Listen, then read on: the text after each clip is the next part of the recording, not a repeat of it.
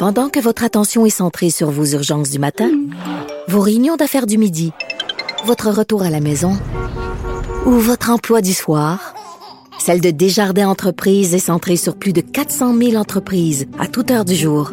Grâce à notre connaissance des secteurs d'activité et à notre accompagnement spécialisé, nous aidons les entrepreneurs à relever chaque défi pour qu'ils puissent rester centrés sur ce qui compte, le développement de leur entreprise.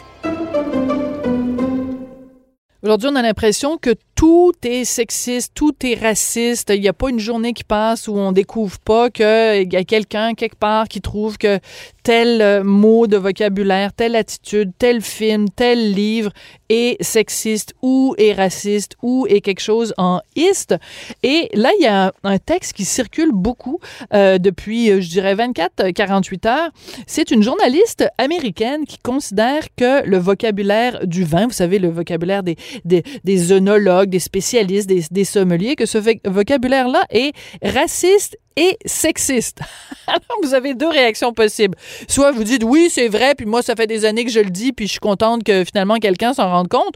Ou alors vous dites, coudon, où est-ce que le monde en est rendu que même de parler de la robe d'un vin, que c'est rendu sexiste et, euh, et, raciste, bon, c'est aussi particulier. Donc, on va en parler avec euh, quelqu'un qui est bien placé pour connaître tout ce vocabulaire-là. C'est Nadia Fournier. Elle est auteure du guide du vin faneuf, chroniqueuse vin pour les méchants Journal de Montréal, Journal de Québec et ici même à Cube Radio. Bonjour Nadia. Bonjour Sophie. Écoute, il y a plein de choses qu'on peut dire à propos du monde du vin, euh, qu'il est euh, parfois empesé, qu'il est parfois pointu, qu'il est parfois arrogant, qu'il est parfois hermétique. Mais qu'est-ce que tu penses de ces accusations-là racistes et sexistes? Est-ce que c'est justifié? Mais c'est sûr qu'en en voyant le titre hier matin, j'ai levé un peu les yeux au ciel en me disant bon, voilà une autre affaire. Mais en lisant l'article de la journaliste du euh, San Francisco Chronicle, j'ai été forcée de me dire ben oui, elle a, elle a plusieurs points tout à fait valables. Euh, donc, elle soulève des points tout à fait valables. Après, euh, bon, le sexisme, il y en a depuis longtemps. Il y a des, il y a des propos qui sont tout à fait euh, ridicule et, désuet. Moi, je pense d'abord, ça fait des années que je dis, est-ce qu'on peut sortir les qualificatifs masculins et féminins du vocabulaire du vin, comme si en 2020, c'était encore une bonne idée de dire qu'un vin puissant et, et, et, musclé était masculin et qu'un vin, parce qu'il est féminin, il est délicat et il est discret.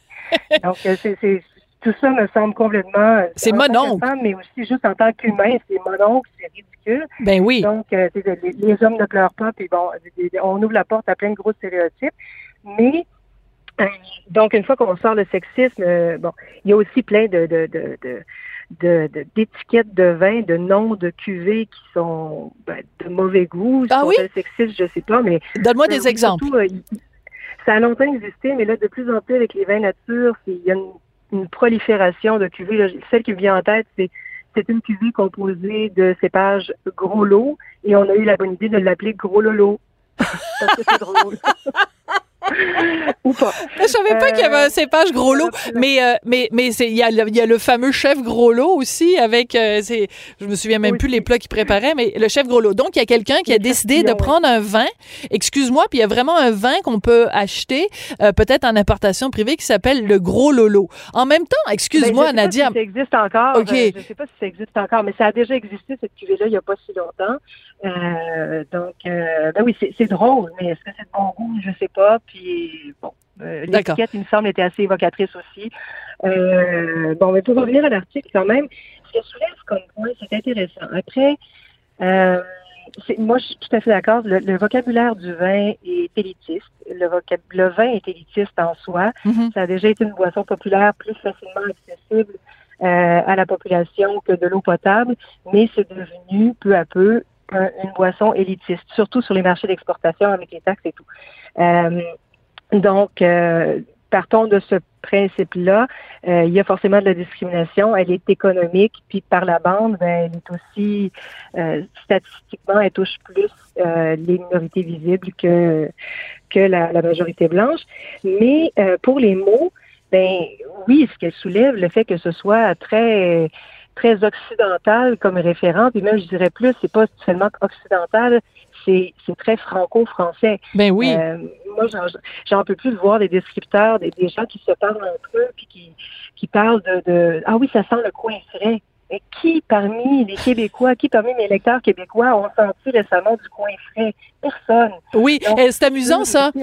Oui, c'est un bon point, Nadia, que tu soulèves, parce que la journaliste, elle dit, euh, dans, dans, le vocabulaire du vin, on dit, euh, ça sent, ça goûte la pâte de fruits. Bon, ben, tu sais, elle dit, ben, c'est moi, jusqu'à temps que j'aille faire un voyage dans le sud de la France, je pense, et que je goûte de la pâte de fruits, j'avais aucune idée. Ben, c'est sûr, si tu habites à San Francisco, de la pâte de fruits, il n'y en a pas à tous les coins de rue. Mais en même temps, est-ce qu'on peut... Est-ce qu'on peut reprocher au vocabulaire du vin d'être basé sur des traditions françaises? Parce que c'est quand même un petit peu là que les grands spécialistes et les grands vins se sont aussi développés. Là, tu je te rappelle, juste pour euh, les ceux qui le savent pas, là, je suis né à Bordeaux en 1965. Donc, moi, quand on parle de vin français, je suis un petit peu euh, chauvine, puis là, je suis un petit peu euh, cocorico, là. Mais mais il y a quand même une raison, disons, historique à ce vocabulaire-là.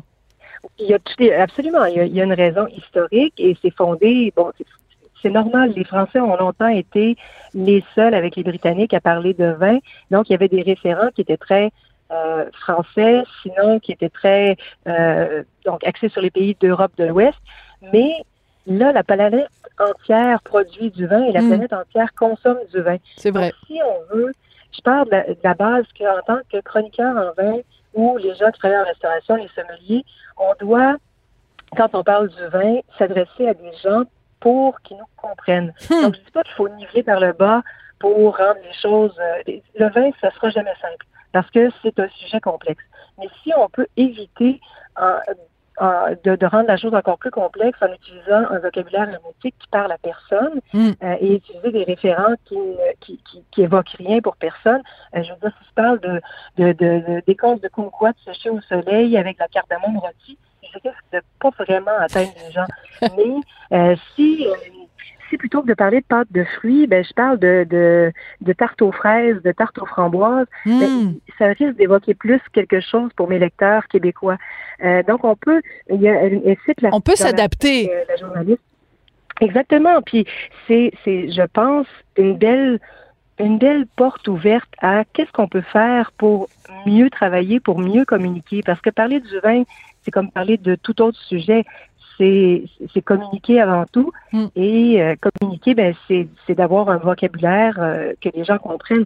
Puis elle parle de, elle donne l'exemple de ce sommelier new-yorkais qui, dans le magazine Punch, avait utilisé comme descripteur pour un chemin blanc le jacquier, parce que lui, ben, il faisait euh, je pense qu'il est d'origine philippine. Oui, c'est ça. Donc, ses origines sont des Philippines. Et puis, il disait que le chemin blanc lui, rappelait le jacquier. Et puis que le Cabernet Franc lui rappelait euh, bon, le tamarind candy, je ne sais pas comment on peut traduire ça, mais il utilisait des référents des Philippines hmm. pour que les gens le comprennent. Euh, donc, on peut faire la même chose. Si un vin me rappelle, euh, bon, évidemment, c'est pas très, très poétique, mais si ça rappelle le ketchup plutôt que la tomate confite, ben pourquoi pas? Ben oui, tout à fait. Euh, le ketchup aux fruits de, de, de nos grands-mères qu'elles mettent sur les tourtières ou, euh, tu sais, je veux dire, c'est, c'est l'important, c'est de parler avec des référents et que les référents soient communs entre euh, à la personne qui parle et la personne à qui on, on s'adresse. Ça, je comprends tout à fait cet aspect-là. Ce que je trouve bizarre dans le texte de la fille du San Francisco Chronicle, c'est qu'elle est part du fait que le vocabulaire est très franco-français, et elle associe ça, elle dit, ben, c'est donc la culture blanche occidentale, donc c'est raciste. Mais pour moi, la définition de raciste, c'est quand on euh, fait une discrimination selon la race. Mais tu sais, le fait que les Français utilisent un vocabulaire français pour parler du vin, c'est pas qu'ils sont en train d'être racistes envers les gens qui sont pas français. Tu comprends? C'est cette accusation-là, ce, ce glissement-là que je trouve qui est un peu ridicule. Ben moi, je pense que le glissement, il est, c'est vrai qu'il peut paraître ridicule quand on le, quand on le lit froidement et qu'on n'est pas dans l'industrie. Mais après, si pour réussir à percer dans le milieu du vin, euh, il faut, en tant que, euh, que professionnel, avoir goûté tous ces tous ces éléments euh, descripteurs auxquels on fait référence, euh, ben oui, on, hmm. on, condamne un peu l'industrie à rester blanche avec des moyens. Euh, donc, euh, je pense que c'est ce qu'elle voulait dire. Dans, elle aurait pu décrire, elle aurait pu peut-être approfondir sa pensée avec euh, avec le, le, le, fait que le vocabulaire est raciste. Mais je pense que si si on arrête de discriminer peut-être et là ça vaut pas seulement pour les personnes de couleur, mais on, il y, a, il y a un snobisme clair dans le milieu du vin. Euh, moi, je me souviens quand j'ai commencé à m'intéresser au vin, j'avais pas tous les références, j'avais mm-hmm. pas tout le vocabulaire, et j'avais dit lors d'une dégustation entre euh, entre amateurs qu'un vin sentait les cornichons à la nette. Et je m'étais fait ramasser, là, mais ramasser comme si j'avais, j'étais une impie, comme si ça se Très drôle. Et puis finalement, 15 ans plus tard, j'avais validé avec le vigneron qui produisait le divin dont j'avais, dans lequel j'avais trouvé des, des, parfums de cornichons à la nette, et qui m'avait dit, ben, c'est pas fou du tout parce que euh, le, le fût que j'utilise confère souvent des parfums d'aneth euh, à, à, mon savagnin. Et ben, il se trouve qu'il y a 1,4 g d'acidité volatile, donc oui, pour l'odeur un peu vinaigrée, euh, ça a du sens. Bon, ben tu vois. pas si loin. Oui. De, ben, je m'étais fait ramasser parce que j'avais pas les mêmes référents. Non, je comprends tout à fait. Ouais. Mais donc, euh, donc si on, ouvre la porte à, hmm. pour justement les gens qui viennent peut-être des quartiers défavorisés, puis on leur permet plutôt que de les traiter de plouc quand ils disent qu'un vin sent euh, le cornichon à la nette, on dit ah c'est intéressant, ben oui pourquoi pas, et qu'on garde un esprit ouvert plutôt que de s'entêter à dire ah non ça sent le cassis, le tilleul, euh, le coin, la pâte de fruits, Je comprends. le, sous-bois. Et les Anglo, les Anglo utilisent le terme sous-bois plutôt que de dire ça sent la forêt, ça sent l'humus, ça sent la terre. Euh, donc, il y, a, il y, a, beaucoup de choses qui sont un peu euh, ridicules quand on le regarde froidement. Ben, snob, snob qui frôle le ridicule tellement elles, ben sont, oui. Elles sont inadaptées à notre époque où on, on, essaie de communiquer de la façon la plus efficace possible. Donc, euh, je pense que si on peut se servir de cet article-là pour juste réfléchir. Le dialogue, Mais oui, tout à fait. Aussi, plutôt que de le faire par mimétisme et par automatisme, puis par, par peur de, de, de ne pas utiliser les bons termes. Ouais, mais ça, tu vois, ce que je trouve intéressant quand on se met à réfléchir à ça, quand on dit par exemple d'un vin euh, puissant qu'il est masculin, d'un vin plus euh, euh, élégant qu'il est féminin, ça je comprends tout à fait les, accusations de sexisme. Moi, il y a des affaires qui me tapent, Nadia, en tant qu'amateur. Vraiment là, tu sais, je veux dire, je suis amateur, j'ai aucune connaissance là, j'arrive pas au milieu du tiers du début de la cheville de tes connaissances, mais j'aime ça le vin, j'aime ça, ok? Quand on va au restaurant, Monsieur Durocher et moi, et que c'est toujours moi qui demande la carte des vins. Déjà, là, le serveur qui donne la carte des vins au gars, là, ça, je m'excuse, mais en 2020, moi, c'est non. Non. T'as un couple qui va au restaurant, là. Moi, c'est bien parce que c'est mon conjoint qui, qui, qui, faisait toujours le travail d'éduquer le serveur. Ben là, non, c'est madame qui choisit, c'est madame qui. Donc, le serveur, le serveur apprend et puis réalise à force de se de se le faire dire, peut-être de se faire montrer que c'est pas ben, que c'est pas une évidence. Ben oui, ben, on devrait demander. Alors donc premièrement, première preuve de sexisme, la carte des vins qui est remise au gars quand il y a un gars et une fille au restaurant. Deuxième preuve de sexisme, moi c'est toujours moi donc qui commande, qui cherche dans la liste des vins, qui bon qui choisit le vin et quand le serveur ou la serveuse ou le sommelier arrive et qui présente la bouteille à mon chum, j'ai le goût de tuer. J'ai le goût de décapiter. Parce que je me dis, la raison pour laquelle tu présentes la bouteille, c'est parce que tu veux que la personne reconnaisse, dise oui, c'est bel et bien un, Sauvignon blanc que j'ai choisi, donc c'est bel et bien cette bouteille-là. Mais si tu la montres à la personne qui n'est pas la personne qui l'a choisi, ben c'est insultant pour la personne qui l'a choisi. Et là, quand vient le temps de... Souvent? Oui! Ah Écoute, je suis hors de moi. Et après, quand ils vont le faire goûter, ils font goûter à mon chum. Là, là, vraiment, là, là, je suis dans rendu rouge, là, je suis rendu collé au plafond. Alors, il faut, il faut, il faut faire l'éducation des gens. Moi, je trouve que ce sexisme-là, aussi, il faut le dénoncer. Mais ça change, je trouve, avec la nouvelle génération. Il y a, il y a eu une belle évolution, vraiment. Moi, j'ai commencé il y a pas si longtemps, j'ai commencé il y a 15 ans. Et euh, en 15 ans, ou en disant en 17 ans, le, les changements que j'ai vus, l'évolution en, vraiment en accélérer. Dans notre milieu et au Québec, on est vraiment mm-hmm. parmi les milieux les plus avancés au monde. Euh, je voyage euh, et je, je vois le la, la présence des femmes dans d'autres pays. Mm et les rôles euh, qu'elle joue dans l'industrie du vin. Et je me dis, je suis vraiment, j'ai vraiment beaucoup de chance d'être dans notre industrie au Québec. C'est vrai. Euh, mais, mais, on a fait beaucoup de progrès.